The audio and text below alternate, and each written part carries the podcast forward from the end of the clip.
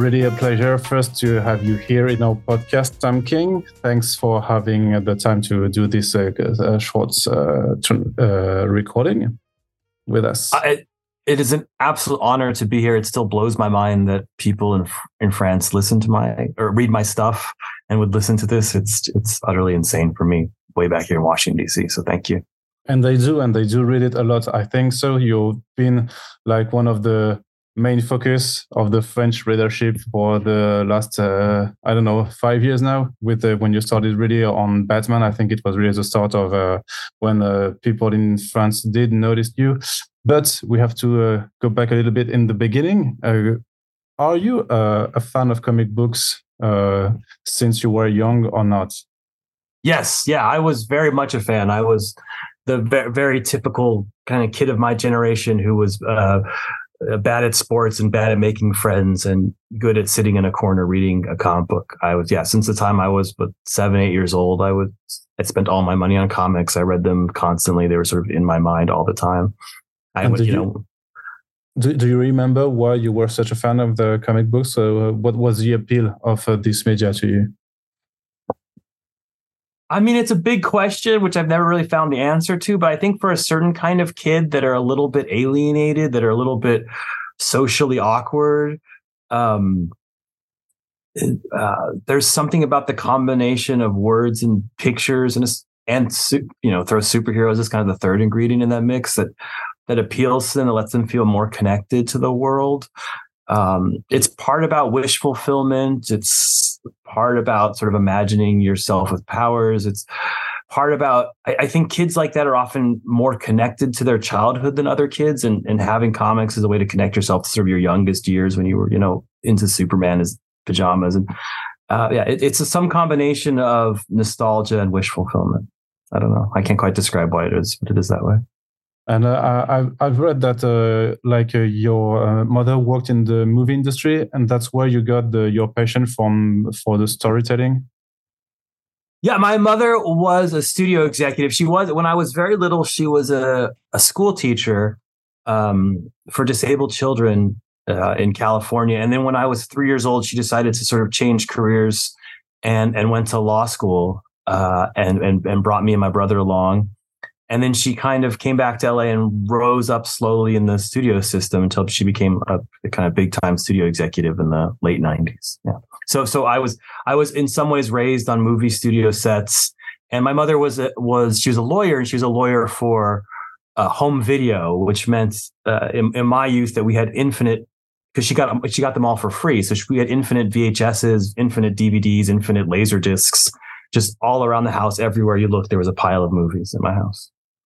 And what's the the activity of writing comic books or or whatever you could write uh, something that you had planned uh, very young? Uh, did you have the the wish to be a, a, writer as a as another as a to make it as a professional career? Very much, yeah. I very I wanted to be a writer. I wanted to specifically be a comic book writer. I remember being, I don't know, something like less like 11 years old and, and, realizing that like someone who printed Archie comics was living was in California and calling them up and being like, "Can I sweep your floors? Like anything I can do to be closer to this?" Uh, and then being just laughing this little child out of the room. Uh, but but my my again my mother was um, a studio executive and very much felt that writing was a career that would never work and was very discouraging of sort of me wanting to go into that. My father was my father. You know he he left my house when I was uh, seven and he he had uh, tried to be a writer and failed, and that was sort of very much soured my mother on this sort of idea of big dreaming writers. And uh, and my brother, my older brother, became a, a, a, not so successful musician, and so she's kind of already lost her uh, one son to the arts, and she was very determined that I become a lawyer or a doctor. So, so it was, I, I, wanted to be a writer, but I didn't think I could ever be a writer. I think was the best way to put it. So could you tell us a little bit about uh, how you uh, went to be a writer? Because you have a very uh, like special career because you worked. Uh, we all know that you were an, a CIA operative before. So how can we make the transition from CIA to comic books? I uh, I was always good at school. I was I was a good student uh, at um, so so I, I really I secretly and secretly wanted to be a writer, but with sort of this like voice in my head that never works. It's like winning the lottery. I, I went out to be a lawyer, Uh, and after I, I, graduated from school, I worked for the Justice Department here in DC, sort of helping um, uh, some some people need healthcare. And uh, then 9/11 happened, and like a million other people, I I uh, just was looking to find some way to help. Uh, and I applied for the CIA over the website, which is the dumbest recruiting story you'll ever hear. And so I, I went through a year of tests and tests and tests and tests and tests until they sort of took me. And so that just totally was like a like a record scratch of my life where I was like, I thought I was going to be like a lawyer and I secretly wanted to be a writer. And I was kind of on that path. Um, and instead I became this, I did um, counterterrorism work overseas uh, in Iraq and on the AfPak border. And, uh, but then like I still had this kind of urge in me to be a writer, just, you know, kind of still saying, and I turned, you know, I had that, you know, midlife crisis and I turned 30 I had my son, my oldest, who's now 14 was born. And I, because I was a counterterrorism expert, I was, uh, war zones were kind of where I like to, to live my life. And uh, I, I couldn't go there and bring my family with me. So I sort of had this choice of whether to have sort of a more boringish CIA existence or or try something new. Um, and I decided to take a year off, and I, and I wrote a book during that year and took care of my kids during the daytime. I went from sort of CIA to changing diapers. And um, after a year, I had an agent. After two years, I had a novel that was published. And so this novel was noticed by people that. Uh, no, the novel was a huge flop. Nobody bought it. It was. Uh, it, it got great reviews. It's called A Once Crowded Sky. Um, it's about superheroes. Uh, and, but yeah, it, it, was it was a complete flop. And if you think it's hard trying to sell your first novel when you're a nobody with potential, try selling your second novel when you're a guy who's already failed. like nobody wanted to buy a thing for me. And I mean, I was like, okay, I guess I have to go back into the agency. Um, I, I honestly did not know what to do. Uh, the one thing about comics that's different than uh, the literary world is, is there's an easier path to market things, or at least there was in the sort of mid aughts when I was doing this, uh, which was you could go on podcasts, you could go to cons, and so I was I was kind of doing that circuit to promote my novel. And on that circuit, I was meeting people and doing sort of that thing and desperately trying to get some comic book work because the, the, whole plan was to write comics. I, I, I didn't want to be a novelist, I want to be a comic book writer. And I got very lucky. And Cliff Chiang, who I knew vaguely, was did me the biggest favor of my life, and he vouched for me. He's like, "Here's a list of DC editors.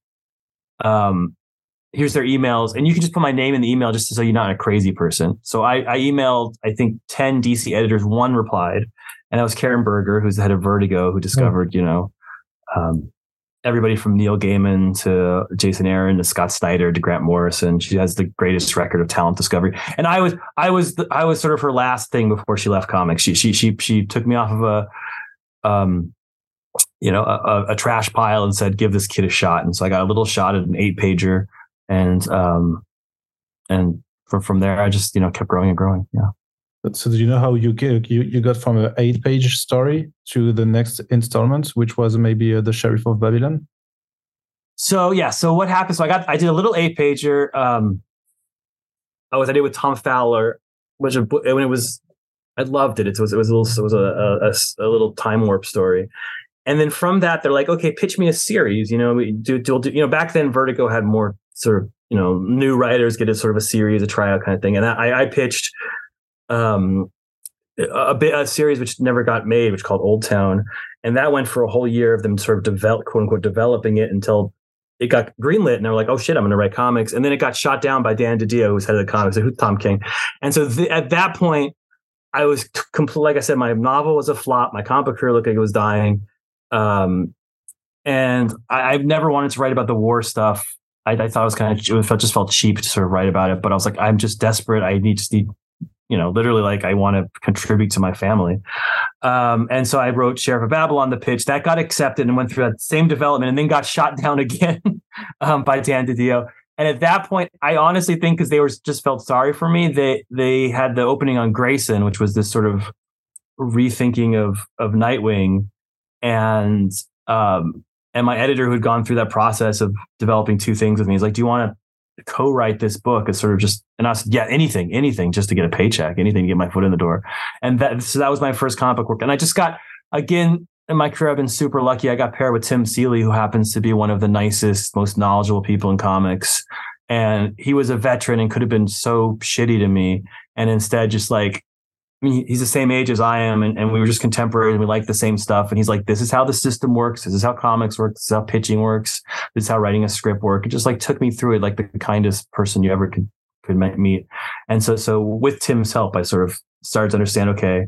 And once Gr- Grayson became a success, and then, sh- then, then they, they had Sheriff came out and then Omega Men was my sort of my next thing. And that was a big flop.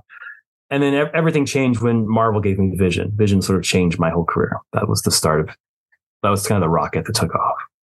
I, I remember that. Uh, correct me if I'm wrong. That maybe we uh, we could also, uh, even if you were co-writing with uh, Tim Seeley, that you maybe had the final touch on the scripts or the dialogues because it really felt uh, when reading your uh, next works afterward that uh, there were already elements from your writing style, like the cycle elements, like uh, the the way that characters sometimes keep repeating the same sentences and stuff like yes. that. So were you like uh, m- writing more of the Grayson scripts than Tim, or is, is it just an impression? No, uh, uh, Tim and I uh, left each other alone was the best way to describe it. He would he wrote like issue one and two, and then I wrote the issues like uh, three and five, yeah, something like that. Yeah, I, so so we would just completely take turns. Um, and mm-hmm. and he would write his issues and I would write his. I would read his scripts, but I wouldn't have any comments for him. He wouldn't have any comments for me. We would just leave each other alone and we, we would we would co-plot together. We get on the phone and be like, "What if we do? What if we do this?" And at that time, it's not as true today, but we were like such a little fish, and so we would we would we would construct these plots, and then inevitably someone would be like, "Oh no, Geoff Johns is using that character, Scott Snyder's using this character," and they would just fall apart. So it was such an improv improvisation because every week our editor would call us and be like, "Whatever you got planned for next issue, you can't do. Make something up." So so it, it was very much on the fly in that way. Yeah, but you can always Tim scripts are a little more fun. They're a little more. It, it, Tim comes very much from a Grant Morrison section of comics. Like that's kind of like his his North Star. And at that time, I was very much an Alan Moore North Star. So mine are like, you know, like my first comic was written backwards with a code. And I was like, you know, trying to do all these tricks. And they're kind of like these, you know, I hadn't quite found my voice yet, but I, I, was, I was, I was trying to do weird kind of things. You know, I had to put a song in one of them and I was, I was always trying to experiment and do something different and edgy and, you know, uh, uh, make them as cool as possible. Not as cool as possible, but as um, surprising, new, not same generic. Mm. And, and, it's uh, what you were saying that uh, the vision like uh, made you uh, be noticed by the rest of the industry because you got Eisner Awards for, for that also. Uh, it was a big gig at Marvel, and still you decided to continue your career at DC. Uh, it might be a naive question, but do you prefer the DC universe compared to the Marvel characters? No, no, I, I, I, um, I grew up a Marvel zombie. The Mar- Marvel was sort of where I loved. And I'm not to say I didn't read DC growing up. I was a big Flash fan, a big Batman fan. I, I read anything and everything that was superhero comics growing up. Uh, but my main love was Marvel comics. I loved the Avengers. I loved Fantastic Four. I loved X Men. Those were those were my things. Um, and and but, but I've always said like in writing, it doesn't really matter what characters you're you're working with. It matters more the team, the artist you have, the editor you have, the letterer you have. That's more important for making good art. I mean, Alan Moore took the Charlton's characters and made them into Watchmen. Mark Gruenwald took the Squadron Supreme characters and made them into this sort of anti-fascist statement. Um, you know, Grant Morrison took Animal Man and turned him into you know this sort of meta commentary on comics. Like, like I, it, it doesn't. To me, it's not the characters; it's it's sort of where you're coming from. So, in that sense, I, I, I, don't prefer Marvel or DC or DC to Marvel. The, the reason I, I, went to DC in the first place was, I mean, it's as simple as they offered me Batman, which is the biggest book in comics at the time, and uh, and even though I kind of I kind of saw what was going to happen on Batman, uh, you know, there's lots of sort of pressures to do this, and I couldn't be the artsy fartsy person I wanted to be. My friends at the time were like, Tom, you, nobody turned down fucking Batman. so and and they were right. It was it was the right decision to make, and um, and it was it was actually really fun and it you know um, yeah, put a lot of food on my kids' tables, and so there's absolutely no regret about that.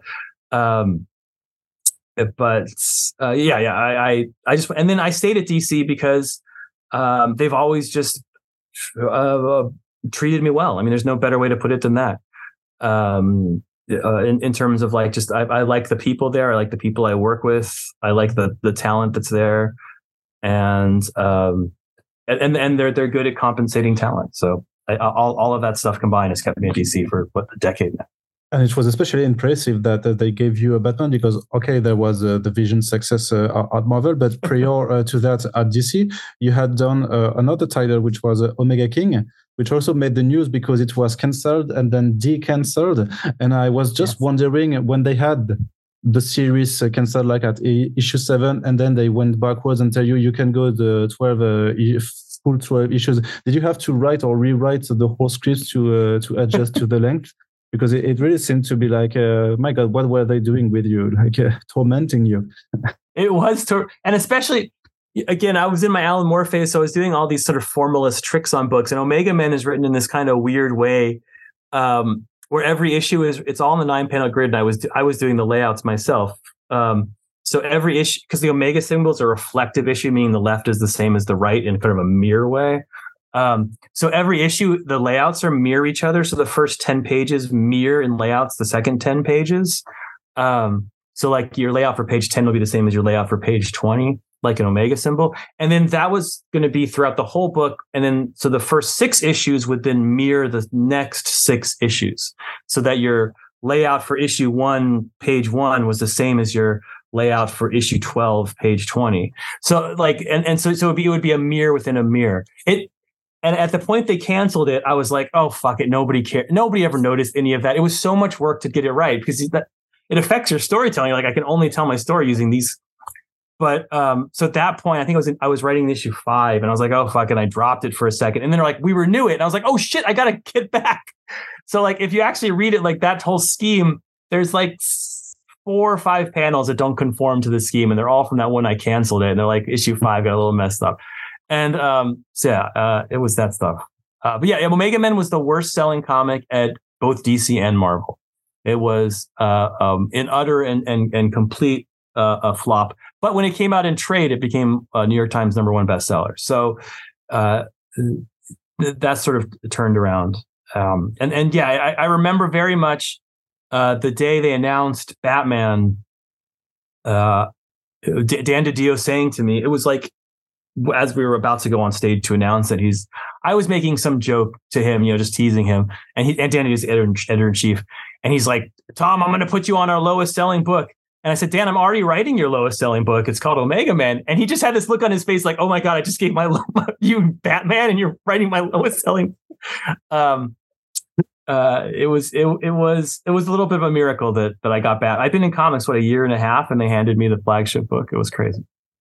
And do you remember how you felt? Was it like more pressure that uh, you had? Uh, did you already because you had uh, like uh, you, said in an interview that you had a plan for like hundred issues uh, from the beginning uh, that you were planning for the long term uh, story. Uh, and uh, was it hard to to manage during like the the four years that you wrote the, the, Batman book?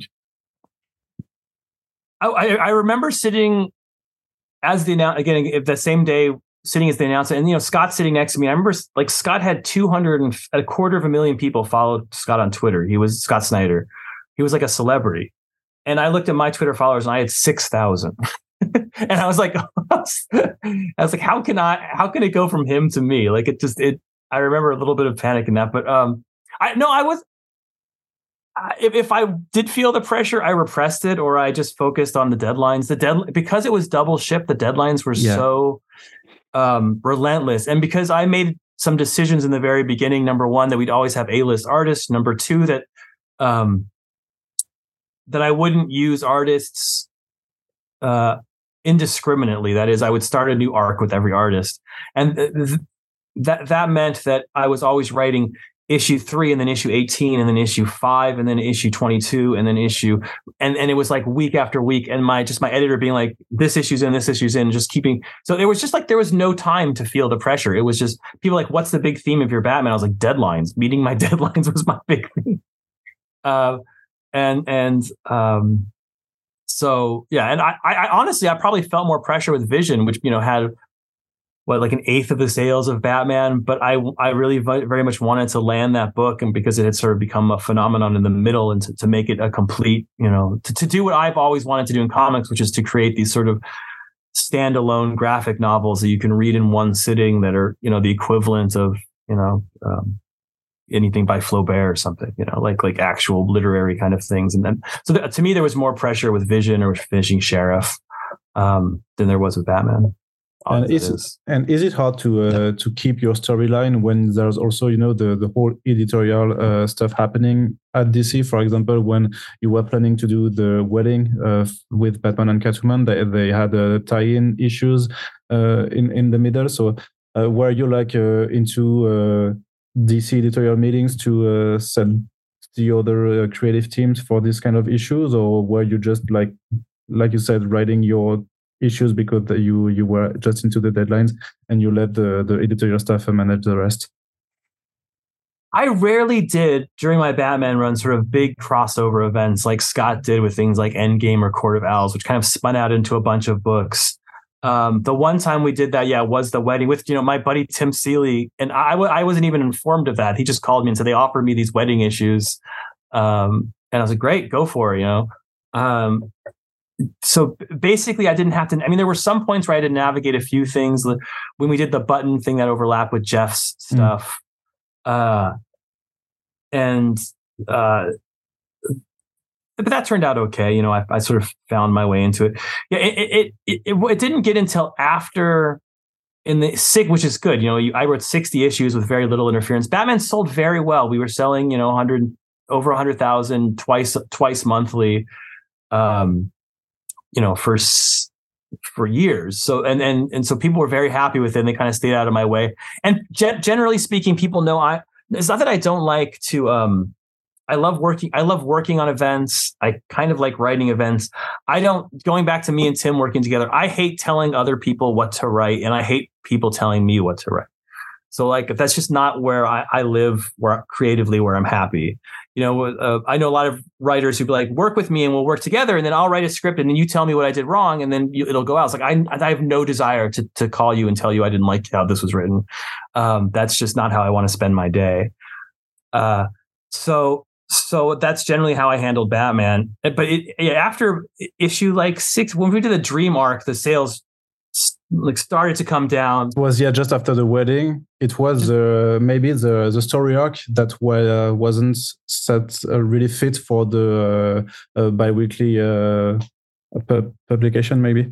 Well, the wedding was. I mean, I don't want to say it was a disaster. after. It's, it's it's sold it sold half a million, which is an amazing number, and I mean I have an award from Diamond for it. Uh, it, but it was mar- the marketing for it was a disaster. They, they marketed it as it was they're, they were supposed to get married on issue 100 and they were supposed to kind of break up issue 50 and get back together issue 75 the whole the whole arc of the the the, the arc of batman from the beginning the plan was first 25 establish everything and 25 they get engaged. 25 through 50 their romance grows up At, in, in 50 they break up. Um, then 25 issues of batman sort of dealing with the fact that he's had happiness and lost it and being sort of torn down kind of daredevil born again style until in 75 he gets it back and he climbs back to the top in issue 100 that was always the arc. It was those kind of four beats. Uh, and i remember pitching this at a and being like and drawing a line being like oh for, for 25 issues batman is going to be torn apart. And people being like well, that's a lot of issues. And i was like no it'll go by. It's you know 25 issues double shipping you know?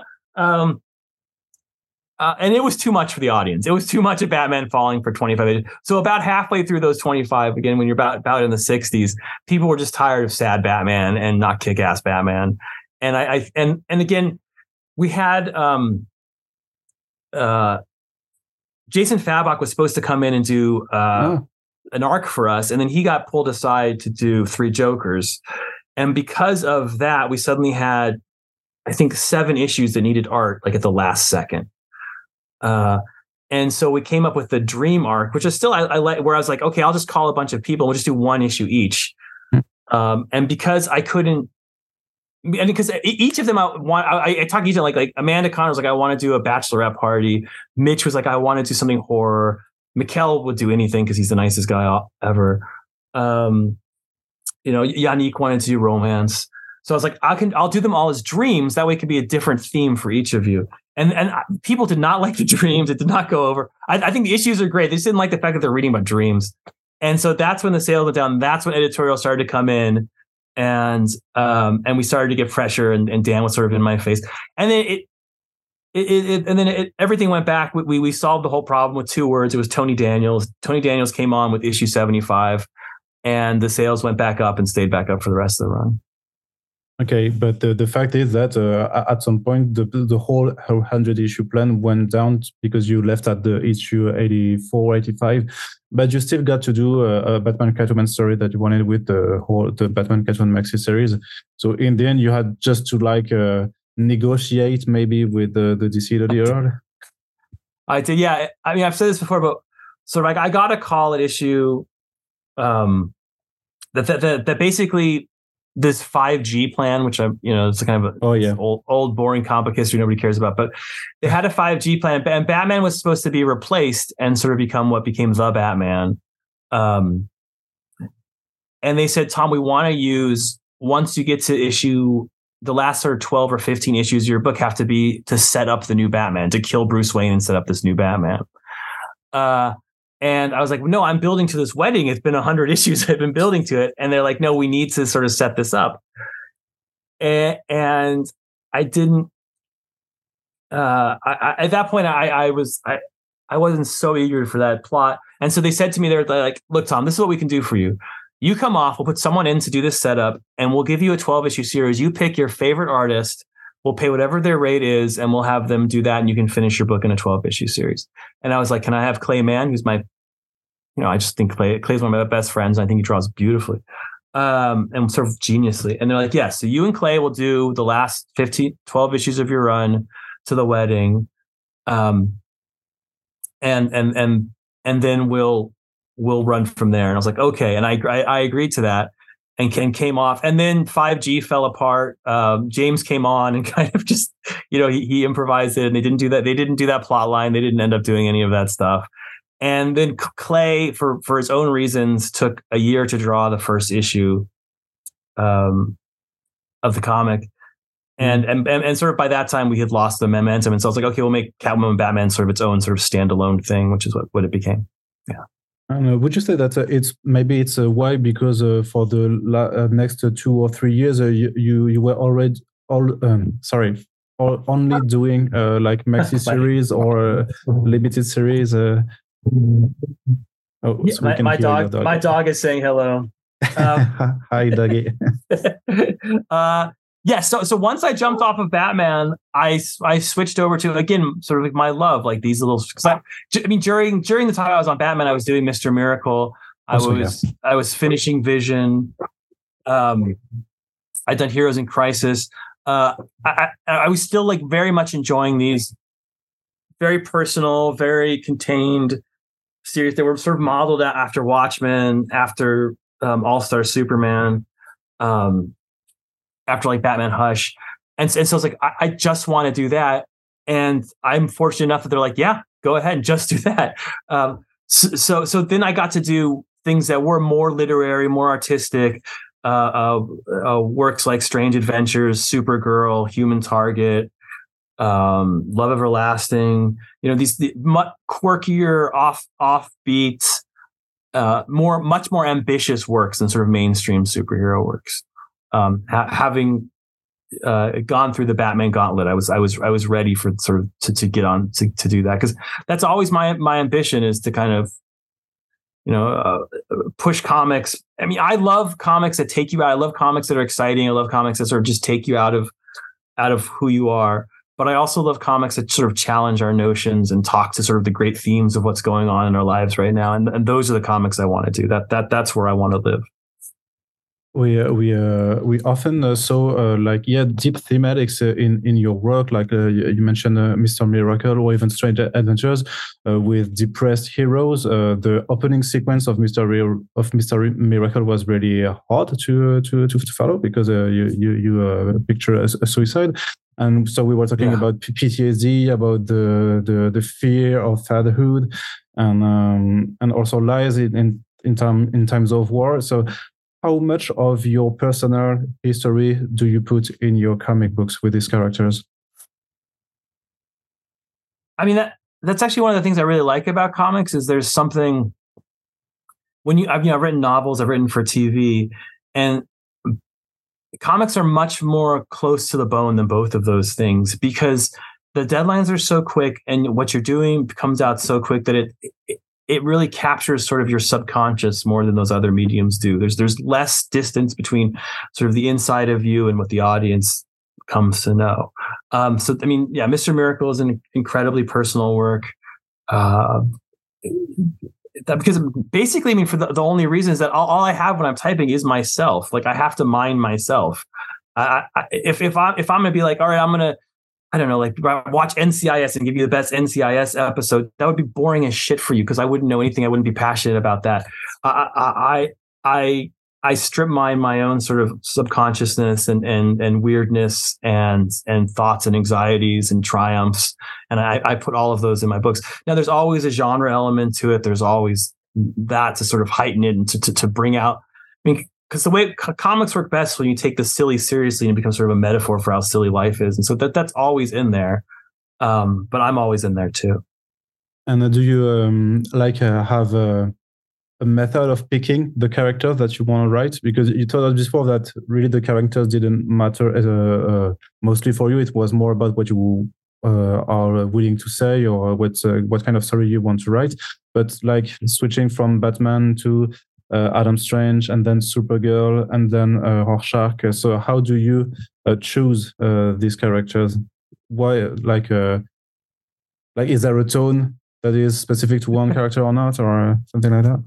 No, I not 85% of the time the company's picking the characters for me i'm just like i have another mm. story what kind of character and that could be to my detriment at times um, like they picked flash for heroes in crisis and he was just the wrong person for that book um, but usually, yeah, they, they pick a character for me and then I, I can use that as a springboard or as sort of a seed from which to grow everything.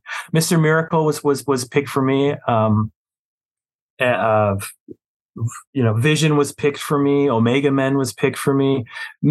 Strange Adventures was not as much in the fact that they basically said Mitch and I could do whatever we want because of because of Mr. Miracle.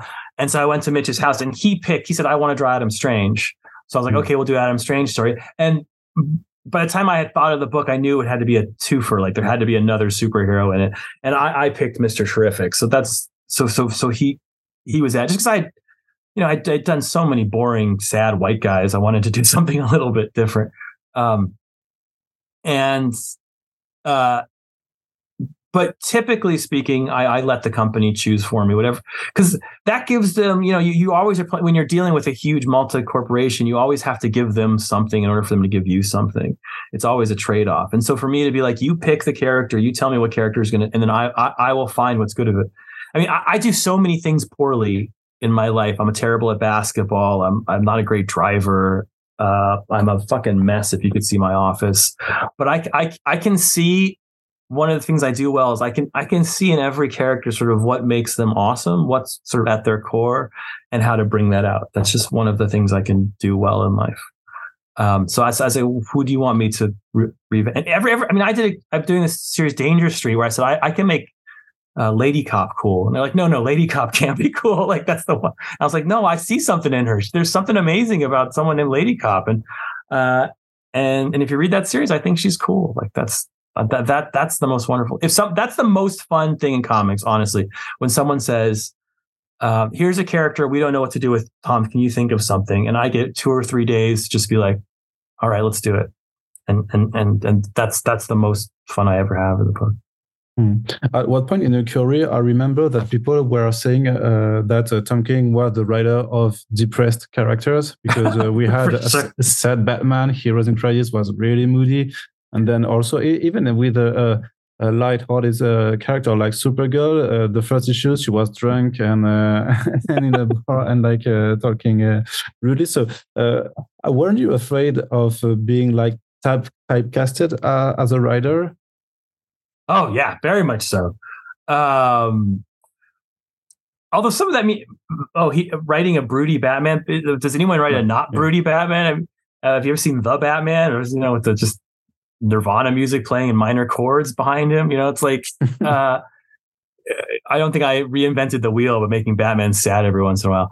Uh, yeah, no, I, I, I do, I do, I do have that fear. It's funny because I've done, you know, I, I did like Elm, Batman, Elmer Fudd. Um, oh, yeah. I, uh, I, I love I like I everyone's favorite issue of my Batman run. I say this because I sign it the most is my um the date night issue where they just go and it's just jokes the whole time. It's not, it's I like writing funny. I like writing light. Uh, you, you know when when I'm not reading comic, I'm constantly reading you know old comic strips, Peanuts, Far Side, Calvin and Hobbes. Like I just I I think those are such genius. Uh, but I don't I don't know I don't all of my characters they feel things. They they experience life and uh, they experience drama. And that just so, so that means at some point they're going to feel terror and some point they're going to feel sadness. So yes i was very much scared of being sort of put in that put in that cone. But i also feel like sometimes people just weren't looking at stuff like you know, I, would written, you know, while I was writing all that stuff, I wrote some, you know, Superman Up in the Sky, which is a Superman book, which has a very happy ending and is very nice and is very every, everything is. I mean, my wife always points out that the child dies in the third page, but you know, we can ignore that part. Um, uh, so there, there was there was somewhat of a balance, but uh, yeah, w- w- when I'm writing, I'm writing drama, and when you write drama, you're looking at the extremes of emotionality, and usually those extremes involve some sort of pain on some level. Mm. And uh, there's also a question I have to ask uh, because so you did a, a Rorschach uh, maxi series uh, at the Black Label. So uh, this is like uh, touching the holy grail of comic books with one of the most famous character in the comic book history. And we know for sure also that there's a, a contentious between Alan Moore and DC that is being going on for decades now. And even yeah. though DC owns the characters and Alan Moore doesn't want anything to do with it, did you have like feelings about uh, taking characters from Alan Moore, even though uh, we know that uh, he doesn't want, uh, normally would like to get back these characters and uh, wouldn't let anyone uh, touch them. Yes, I had lots of feelings. I very much did not want to do it. but so, so what happened was they they approached me to do Rorschach. They wanted Mitch and I to do Rorschach after uh, Mr. Miracle, and I said, not only no, but hell no. Why would I ever want to be compared with Alan, be side by side with him? He's already haunting everything I do. You know, I'm never quite as good as him. And, uh, and, and I just, I wouldn't want that comparison. And then, so I, what happened was Jorge Fornes and I had worked on Batman together, and he had turned in a, a Batman annual. And I sort of realized in getting those pages back that Jorge wasn't just, not, a good artist. He was kind of a genius artist. He was on the level of sort of Mitch, where he could do things that other that other artists couldn't. He could tell stories in a sort of a brilliant way. Uh, and I really wanted to work with him again. And DC was like, "No, we don't like his stuff." And I was like, "What are you talking about?" It's like he looks like Mazzucchelli reborn. And, and, they're like, "Yeah, that's it. He's just a Mazzucchelli clone." I was like, "I wish there were 17 Mazzucchelli clones. My God, do you have others in the closet you're keeping." Uh, and at that point, the, he had had an offer to go to Daredevil work with Chip. And I had to sort of lure him back. And I was in, in a desperate, I was like, well, you always want me to do this Rorschach thing. What if I do Rorschach with Jorge? Like, I'll do it. And and they said yes. That was sort of a way to get Jorge. So that that was sort of my desperation, how it came about. In terms of the the sort of IP of it all, I'm going to give my case. I don't think it's 100%. I think you can go the other way on it. This is my case. Uh, number one, there's I went to Dave Gibbons. Dave Gibbons owns half of Watchmen. He's half of the creator. I talked to Dave. Dave gave this blessing. So I had 50% of the blessing. So there's that.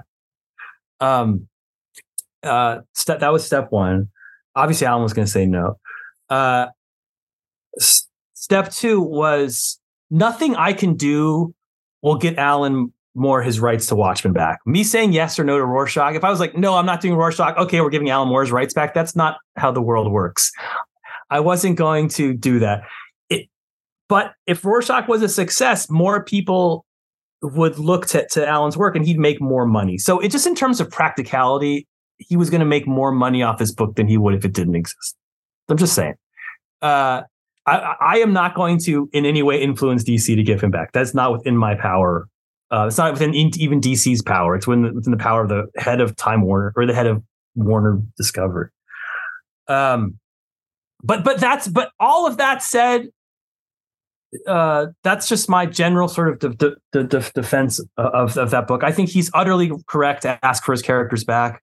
I I I, think um, he's one of the great writers of all time. I have complete respect for him. I, I, wouldn't have a career without him. I wouldn't be a comic book fan with, without him. Um, and he deserves. I, I, I don't think there'd be a comic industry without him, and he deserves um, more than he's gotten. Honestly, he deserves a lot more than he's gotten from this industry. So Okay. um, that that that's my general defense. It, uh, you were you weren't prosecuted, you know. it was just no, no, no. But I'm sorry about my but going going going through my head as it was. Just, you know that the sort of deep thoughts that I justify myself, and if none of that works, then none of it works. Switching to your to uh, your uh, most uh, recent work and that were also published in France. So uh, we got uh, first uh, Batman Killing Time, uh, which was very different from your, all your previous Batman Batman stuff uh, because it was really like high concept uh, in terms of also in also of storytelling with all the play play on time. So really because we really uh, go from uh, five million years in the past to to the present and really trying to dissect what's happening at every minute and every second uh, what was the yeah was it just uh, because you wanted to play with the concept of time? Uh, with batman and why batman because uh, you had done uh, already a hundred issues uh, with the characters And now my my head went too far into this Rorschach, and it's just spinning out. So I'm going to give more of that. then I'll go back to Killing Time. all I- right I, I also I also made a rule in Rorschach that I didn't use any of the Watchmen characters. If you look at that book, none of them are actually in there. It's a completely different story along the lines of the TV show. That was the last thing I want to say. Yeah. Um. Uh.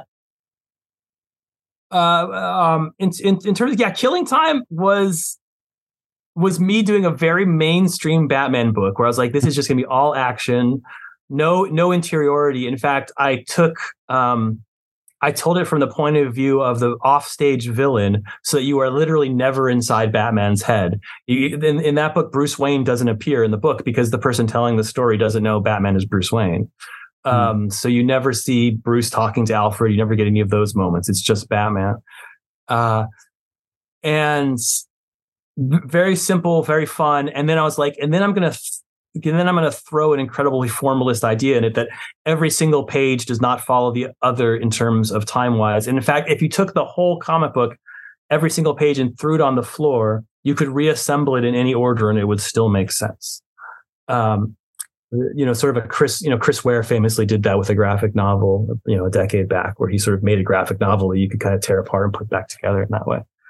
Uh, and and so th- that that became what Killing Time, and it, it was taken from um, an old um, noir, the, the, the Killing Stanley Kubrick, where he sort of begins the first third of that movie are all out of order, and he has you know he jumps back and jumps forward. So I sort of stole that format from some an old Kubrick film, and and and sort of dissecting. And that's one time I came up with a good title because Killing Time just has 17 meanings. And one of the one of the Yeah. things I was doing was I was killing the concept of time in comics. Um, But you could also think that you, you as a writer, were killing time, just doing a, Yes. little side project compared to Yes, other big, exactly. bigger stuff. exactly. And then in the end, uh, to spoil it, in the end, the, the the villain reveals the whole reason his he was doing this whole thing was just because he was killing time. He was bored. You know, he was just he was- he, he didn't do it for to make money or anything. He was just doing it to pass the time. But then. What the fuck are we doing with our entire lives except killing time, right? Like that's all we're doing is killing time until that big death comes, right? So- okay, such a happy uh, thought for the podcast. All right. So, not the not the depressed writer, are you? Uh, but uh, Hey, when- don't blame me. I read a lot of French philosophers. Blame the French. of, of course. But when you say that you were uh, putting the, the page that you can read them in uh, any order, uh, in terms of script, uh, in terms of writing, when you're doing the scripts, is it something that uh, you were also thinking of? Or how do you do you like uh, write it like a puzzle and then just put the pieces uh, in uh, in any order on the pages? Was it easy I- for David to work with you on that one? I, he never complained. Uh, uh, uh, Marquez drew it beautifully. Um, at the time, it was it was it was during COVID. I got I was sort of addicted to writing, so I was writing a lot. And I and unlike you know, like I was saying, Batman, where you'd write like seven issues in different orders. Um, uh, it- during COVID, I was I was writing everything back to back. So I wrote all six of Killing Time back to back. So I wrote it like a novel.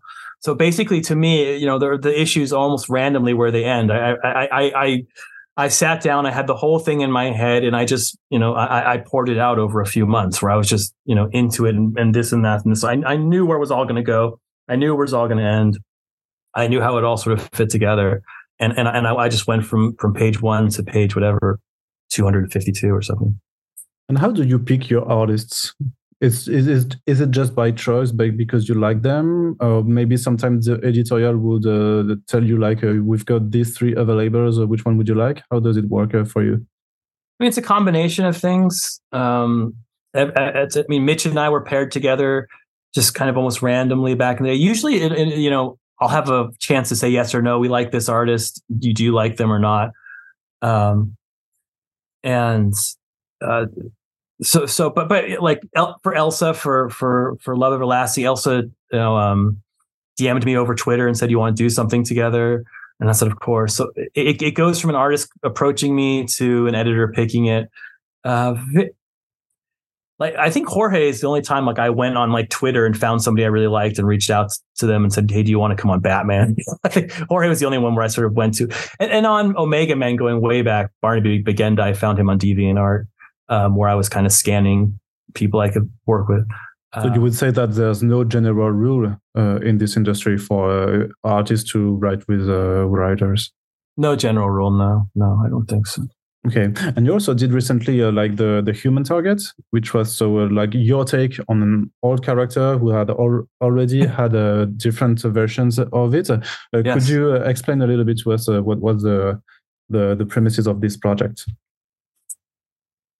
I had um, randomly tweeted out a human target joke uh, about how I would, if someone gave me the human target, I would make him sad.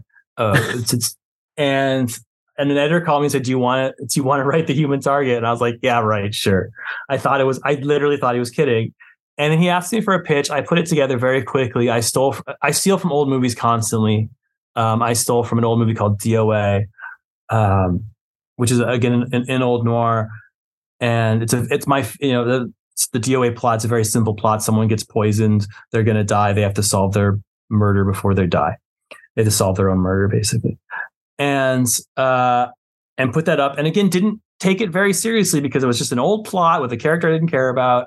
And I didn't think anyone would come with it. And then he's like, Greg Smallwood, what do you think? I was like, yeah, he's good. Yeah, I think he's all right. Again, taking and then oh. Greg. Oh. Did you say yeah, Greg is only all right? I I, I, I had the best. He's he was no, no Greg was great. Like he was very good, but he had done he hadn't done a lot of super. He, uh, he was very good, but he wasn't what he became. like I don't I don't know put it like like I, I wouldn't say he was. I, I was like, yeah, Greg is great. There was no hesitation, but I didn't know like Greg would be what he became on Human Target. I had no idea mm. that was coming. Like that to me was an utter shock. Um, when he so when he started turning in, he turned the first cover for Human Target, uh, and I hadn't written the first issue yet.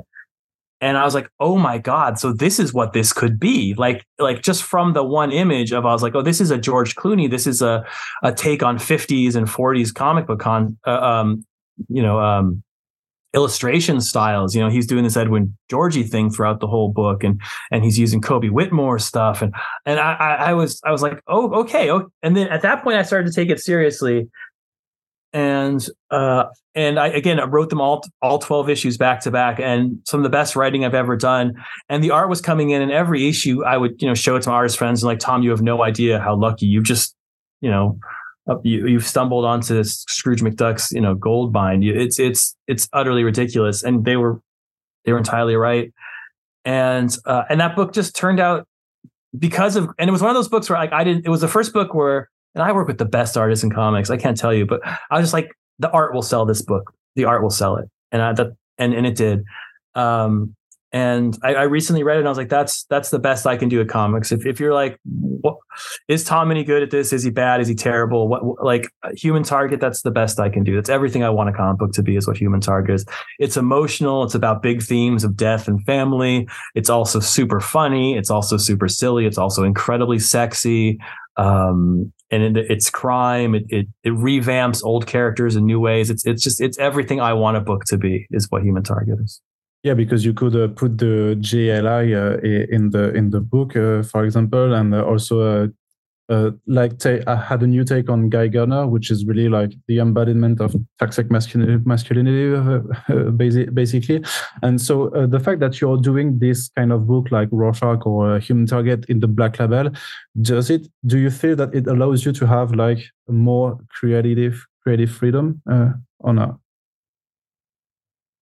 I mean, at this point, I mean, uh, I mean, I'm writing Wonder Woman, which is uh, or bat. I, I I don't know if more creative freedom is the right way to put it. Um, because I I have big freedom on Wonder Wonder Woman. It, it uh yeah, maybe I, in a more I, specific way that you can do some more mature content because it's what uh, this level is supposed to be. Like you said, it was sexy. You had like really like characters making love and uh, and uh, and having a, a love story. and we we don't have many superheroes just uh, uh, uh, sleeping together in a mainstream comic book. So no. even though you were not like doing sex scenes, we were not just implying that they had sex. You know what I mean? Dude, I wrote so many sex scenes that Greg turned into implication scenes. you should see my scripts. Greg toned me down. He he was very nice and being like, "No, we can't be as explicit as that." Um, but I, I mean, I put sex scenes in Batman, Catwoman. I put sex scenes in in uh, uh, Strange Adventures. I don't shy away from that. Shy away from that. That's part of humanity. It's part of who we are. Um, but yes, I, there there were no. I, I, I really did when I was writing Human Target. I, I, felt like there were no limits to what we could do. You know, I, I, think when you have the right artist, I think creative freedom comes from realizing that you can do simpler images. Can be like, you know, like I did a double page splash. It's just like Chance falling against. Um, he's falling and and and there's just clouds around him, and that's not a particularly interesting image.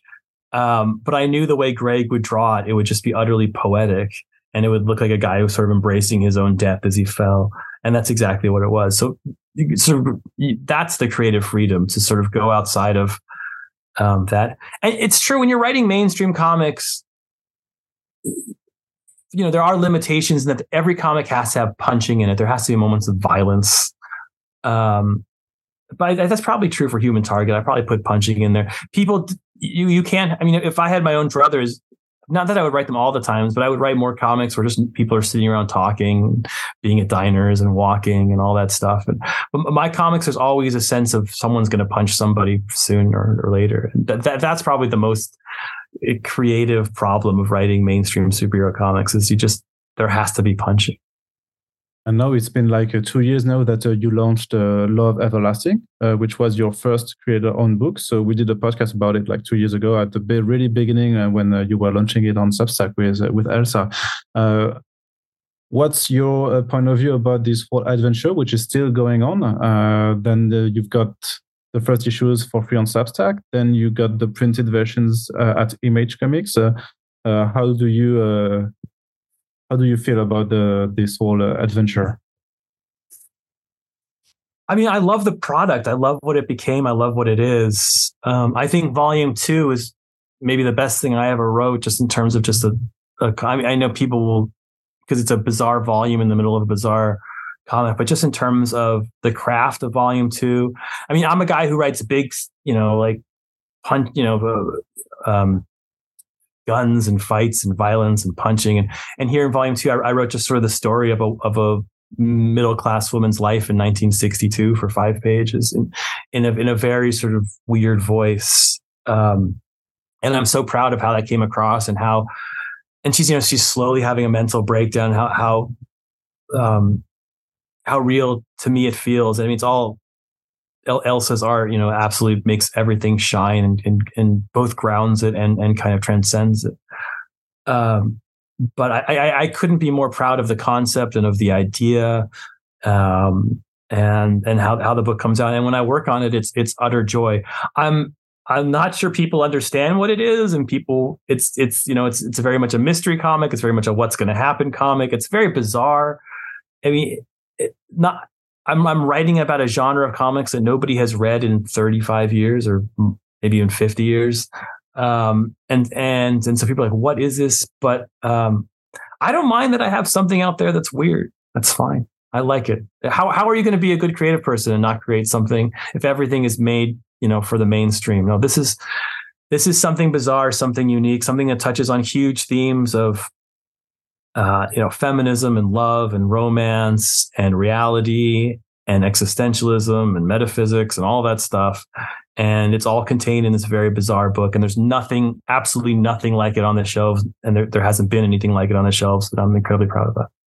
So we uh, we we talked about it like uh, two, two, years ago, but for this podcast, because it will be uh, translated in French, uh, could you tell us just a little, a little, bit about the story of how it came to be? Uh, you you I remember that uh, it was because you had like a lot of pages of, of from romance comics, and then you started reading actual romance comics. Yeah, dur- during the pandemic, I, like everyone else, I went a little insane. And one of the, the, ways I went insane is I was reading romance comics because I just found them to be sort of a bizarre subset of comics I had never heard of before. Um, and I was, and I, it, it, it was just absolutely amazing to me that a quarter for the first 50 years of comic book history, a quarter of comics were, um, were were aimed at women and were these these tales of sort of endless romance over and over again, and they, they sold and they sold better than Batman does today. They were huge at the time. Uh, and they're just completely forgotten. They've been sort of discarded by history, sort of put in a memory hole. And and and looking at their quirks, and they're they're comics for young women written by old men. And not not always. Some of them, you know, uh, Barbara Friedlander was a DC. Um, and but but th- but that means that they they have a sort of a weird politics to them and obviously that that's that's completely outdated and completely and completely silly and, and completely kind of Donna Reed. Um, but there's also an idealism in them in the same way superheroes were idealized, where it's like, uh, you know, this this utter world where you can just live and fall in love and live happily ever after. And, and my whole career is is is deconstructing that idea that you can become a superhero and suddenly you're a good person and suddenly everything is great. Um, and, and, and so I was basically taking that concept and putting it, you know, in these romance comics with the idea that you would fall in love and suddenly it's great. And what I was reading was I was reading these comics, I was reading these stories of these women, and they were all written in the same voice, basically, throughout all these genres. And it very much felt to me like it was the same woman who was just having this same eight page adventure. Sometimes she was a construction worker, sometimes she was a housewife, sometimes she was um, an actress, but it was this, you know, she had a, some problem it was solved in eight pages and she fell in love and got married and then she disappeared at the end. And I was like, that's a very bizarre life. And I was like, oh, that's a comic book. What if that person was real? What if she was really experiencing this? What if this was her Groundhog Day, where every day she fell in love with a different, overcame a thing, she fell in love, she kissed this boy, and she just disappeared into the next story. And that became what a horrible idea, what a horrifying life to live, to be stuck inside this fantasy, this 50s fantasy of what women should be. Um, and what if she became conscious that she was living this? What if she realized she was not stuck in an ideal reality, but almost in a horrible prison? And that that became sort of the the face of the book. Like, w- what would it be to live your life in someone else's fantasy? So you you were uh, have you had you done like uh, many researches for uh, young uh, young uh, older uh, romance comic books to mostly also have the settling uh, of the different chapters at the beginning because the first volume is really like uh, one short story, like you, you were saying, eight page story with a, a different setting uh, each time. Yes, I, I read more romance comics than is, is is healthy. I think for an individual. Yeah. So, yeah, I I, I did. Um, uh, all sorts of research, you know, and and to because they were always set in different eras. Like sometimes she'd be a cave woman, and sometimes she'd be in World War One, and sometimes she would uh, be in modern day. And so that was another thing that I could sort of. And a lot of times she was a cowboy, um, and, and it was sort of set in the American Old West. And yeah, so I, I read tons and tons and tons of that stuff in that sort of romantic genre how do you manage the balance uh, between the whole romance setting and also the the whole mystery. Because what you, might say that at the end of volume one uh, so you basically you basically understand what she's going through. It's that you don't know why you don't know how you don't know right. there's a lot of why still and at the end of volume two so the readers will read it later in 2024 but in, in france but you still really you don't have a clue about what's going on. And uh, that are you afraid of uh, like uh, keeping some readers uh, on the side because they, they just still don't know what's going on? How do you manage this balance? Yeah absolutely. I know you call it the lost effect like building a series around mm. a mystery. Um uh yes I, I i am very i mean the whole thing is supposed to be 60 issues. I mean I mean, if you think of it, if you pull the camera back, the big mystery is not solved in 10 issues. That's not so bad. I didn't solve mr miracle in 10 issues. You, by the end of 10 issues you shouldn't know everything about the comic book. Um, so, so that that that doesn't seem to be such an ask. Uh, and and part of the comic book is is putting the reader through some of the discomfort that Joan is going through and getting them as frustrated as she is. Uh, and so she she she doesn't know what's going on, so you don't know what's going on, and so you're kind of feeling her pain. That, that's especially true with volume two, um, where in volume one you've sort of learned all the rules. Volume one is sort of here are the rules. Here's how her world works. Um, this is the pr- this is sort of a tour of the prison she's in, and then in volume two, it's like, oh, one of the rules isn't working. Nothing is what it seems. And you're launched into a life instead of into a story. Uh, volume three, you'll see when it comes out soon, does give you some answers. So you do get a few answers of sort of who's who's what, who's when. Um, okay. So it's cool. And it's very see- gra- it's very grounded in the French, so you're gonna like it in the end. um, I, I, don't know if you have the time for a few more questions, or sure, just a few more, a few more, yeah. A few more. All right. So, um, speaking of uh, still ever, love everlasting, uh, so are you like giving detailed scripts to Elsa? And I'm especially thinking about the uh, the, the panel breakings because they are so amazing uh, uh, um, uh, layouts in, in, the in issues. And I wanted to know if that's her all on on all on her, or is it also a little bit of you? That is her. Give Elsa all the credit. Okay, um, I'll phone her after. please, yeah, tell tell Elsa. Yes, she she. Uh, generally speaking, those comics are written uh, very formally to copy the format of old romance comics, which is a splash page and then seven pages of five to six paneled pages, and I I stick to that.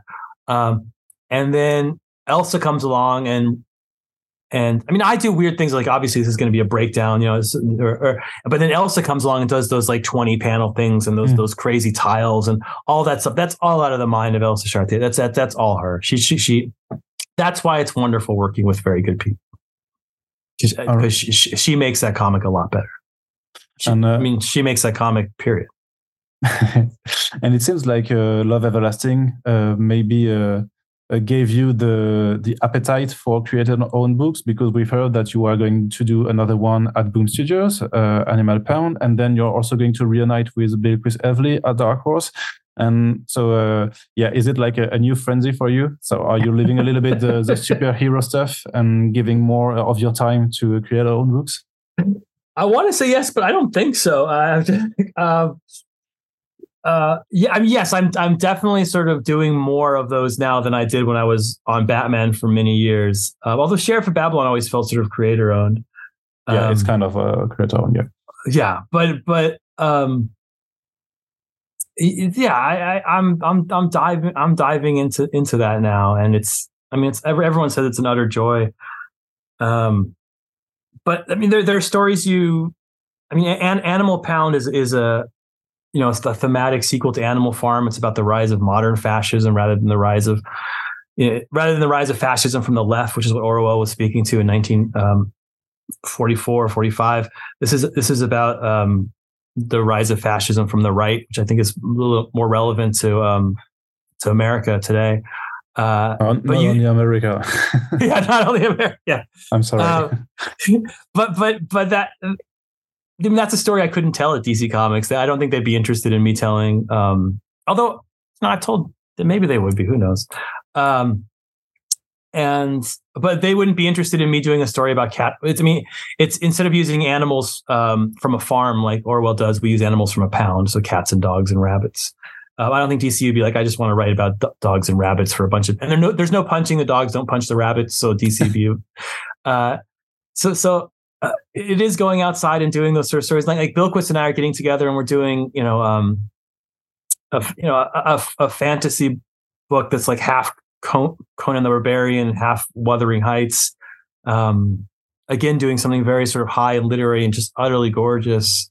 And th- that probably would not have a home at DC.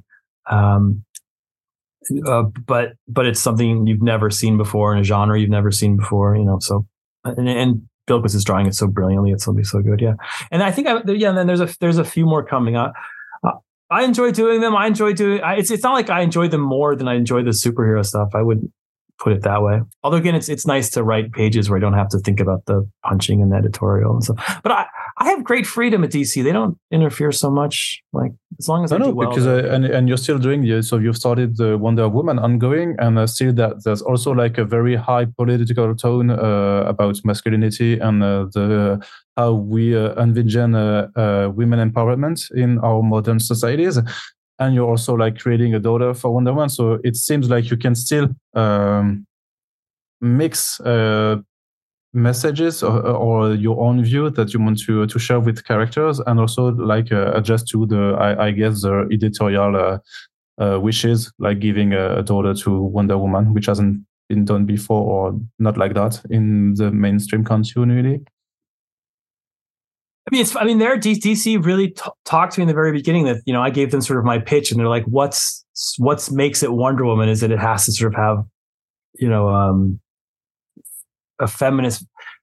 Feminist is the wrong word because I feel like that's a word um, uh, that should be used more by women than by men. Uh, but but more of like equality probably is the way I would put it. And that, that to me seems utterly unradical. It seems like very boring. And I, the concept that, you know, women should be treated equally. I don't know. That seemed like we had, I thought we had solved that kind of problem before I was born. No, we don't. but, but, apparently, but apparently it is a radical. Unfortunately, so, yeah. So yeah, I, I, don't, I don't look that on that as, as, as a political book to be like, you know, women should be treated well. That doesn't seem to me to be something that should be a politically, um, askew. Uh, but if it is, I, I, you know, that seems to be someone else's problem, not mine. Okay, well, it, it, it seems to me like it's more political that uh, many writers allow themselves to uh, write uh, nowadays in the mainstream industry. But maybe that's just my, my point of view. no, I I honestly like if, if I could be, I don't know, I don't want to put, throw someone's name under the bus, but like uh, if if I could be a writer that just writes like mainstream stuff that no one cares about, and I make a just a ton of money doing it, uh, I, I, would do that. But I, I just can't. I, this is what comes out when I write. I don't know. I, I, I I'm totally willing to sell out. I really want my kids to have a better life than I did. I, I want I want my dog to have everything she needs in life, to have the best chew toys ever. Um, but but when I you know when I write about Wonder Woman, that her voice is that voice, and that's just that's what that's that's what it is. Okay, and the last question, uh, which maybe uh, should have been the first question, then is how do you find the freaking time to write all these comic books, Tom? do you sleep? Do you even know what sleep is? the key is, well, you know, you, you, the key is never to answer my emails, as you probably know, since you probably emailed yeah. me like seven times. I'm always, I always tell people, I'm like, I'm horrible at everything except my deadlines. I mean, I'm a good, and my, and my father, like I'm a good father, I'm a good husband, and I'm good at deadlines, and everything else is shit. I'm shitty at answering emails, organizing, cleaning, everything else. Like those are my three priorities. Um, the real problem is the Hollywood shit. The Hollywood shit is the one that's eating up my deadlines now. I'm doing so much stuff in LA, um, working on studio stuff. Oh, because you're still uh, working on the TV series, uh, the the mysterious TV series, and uh... yeah, I'm working on this thing and that thing. It hasn't been announced yet. So I can't really talk mm. about it, but that stuff is is. I mean, even this week, I'm supposed to be writing Love Everlasting, and then the TV stuff. I woke up today and it's it's you know blaring its head. But um, I mean, uh, uh the the way I get it done is uh it, it, to me, it, it's a job. It's a job I, I, wake up and do every morning, and every Friday I turn in a script, and that's just how I live my life. Like whatever happens on a Friday, I will turn in a script. Um, and I and I love writing. I'm addicted to it. Like people are addicted to drugs. I, I when I'm not doing it, I get itchy. Um, I, am a worse person. I just I, I want to be in front of a computer. I want to be telling these stories. I want to hear people's voices. I want to see this stuff drawn. I want to see this stuff made. Um, and so, so th- I, I, I don't think I'm, I'm completely pr- productive.